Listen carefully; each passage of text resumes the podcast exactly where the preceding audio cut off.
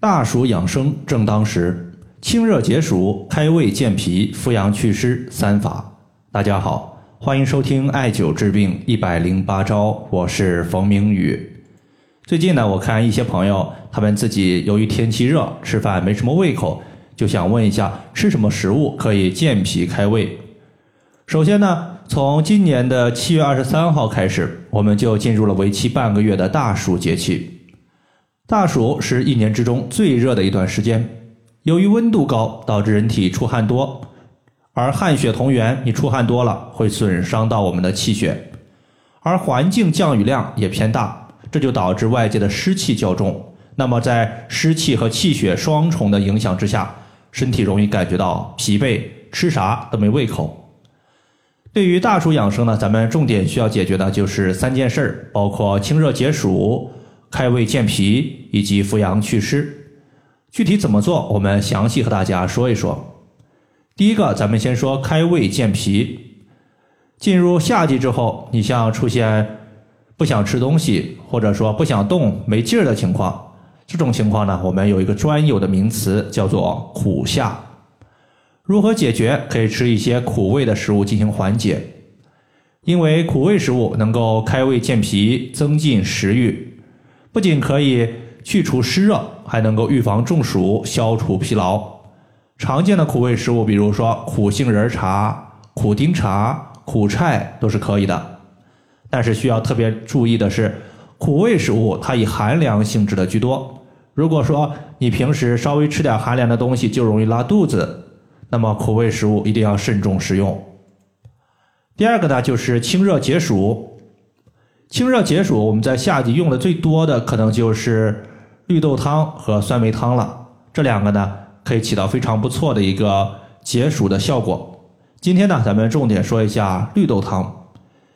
绿豆汤呢，它比酸梅汤要更容易熬制一些。比如说，我们取一捧绿豆，大概的话有六十克，然后再加粳米一百克。最好的话，你是把绿豆先放到温水之中浸泡两个小时，这样的话，你在煮的过程中会用更少的时间把绿豆给煮熟。当然，如果说我们直接小火慢炖，你炖的时间稍微长一些，不浸泡绿豆也同样可行，只是相对来讲它耗费的时间会长一些。绿豆粥呢，它主要可以起到一个去热毒、止烦渴、消水肿的效果。比如说你在夏季遇到事儿就容易烦，那么这个时候绿豆汤绝对是一个不二之选。第三点，咱们要说的就是扶阳祛湿。以前我们经常说祛湿气用什么方法？大概率呢就是健脾祛湿居多，就是通过调节脾的功能来促进湿气的外排。今天呢，我们可以从另外一个角度来祛湿气。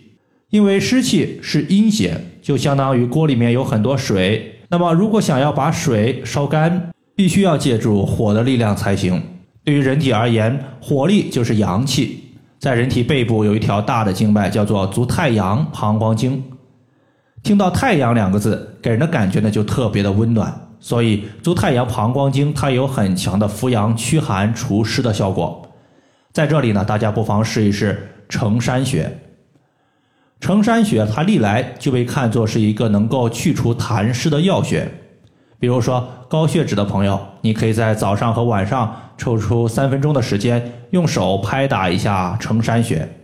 刚开始呢，可以通过轻按轻揉来使局部感觉到微微的酸麻胀痛就可以了。如果后期你想要一个更高的效果，可以在按揉的基础上再艾灸承山穴二十到三十分钟。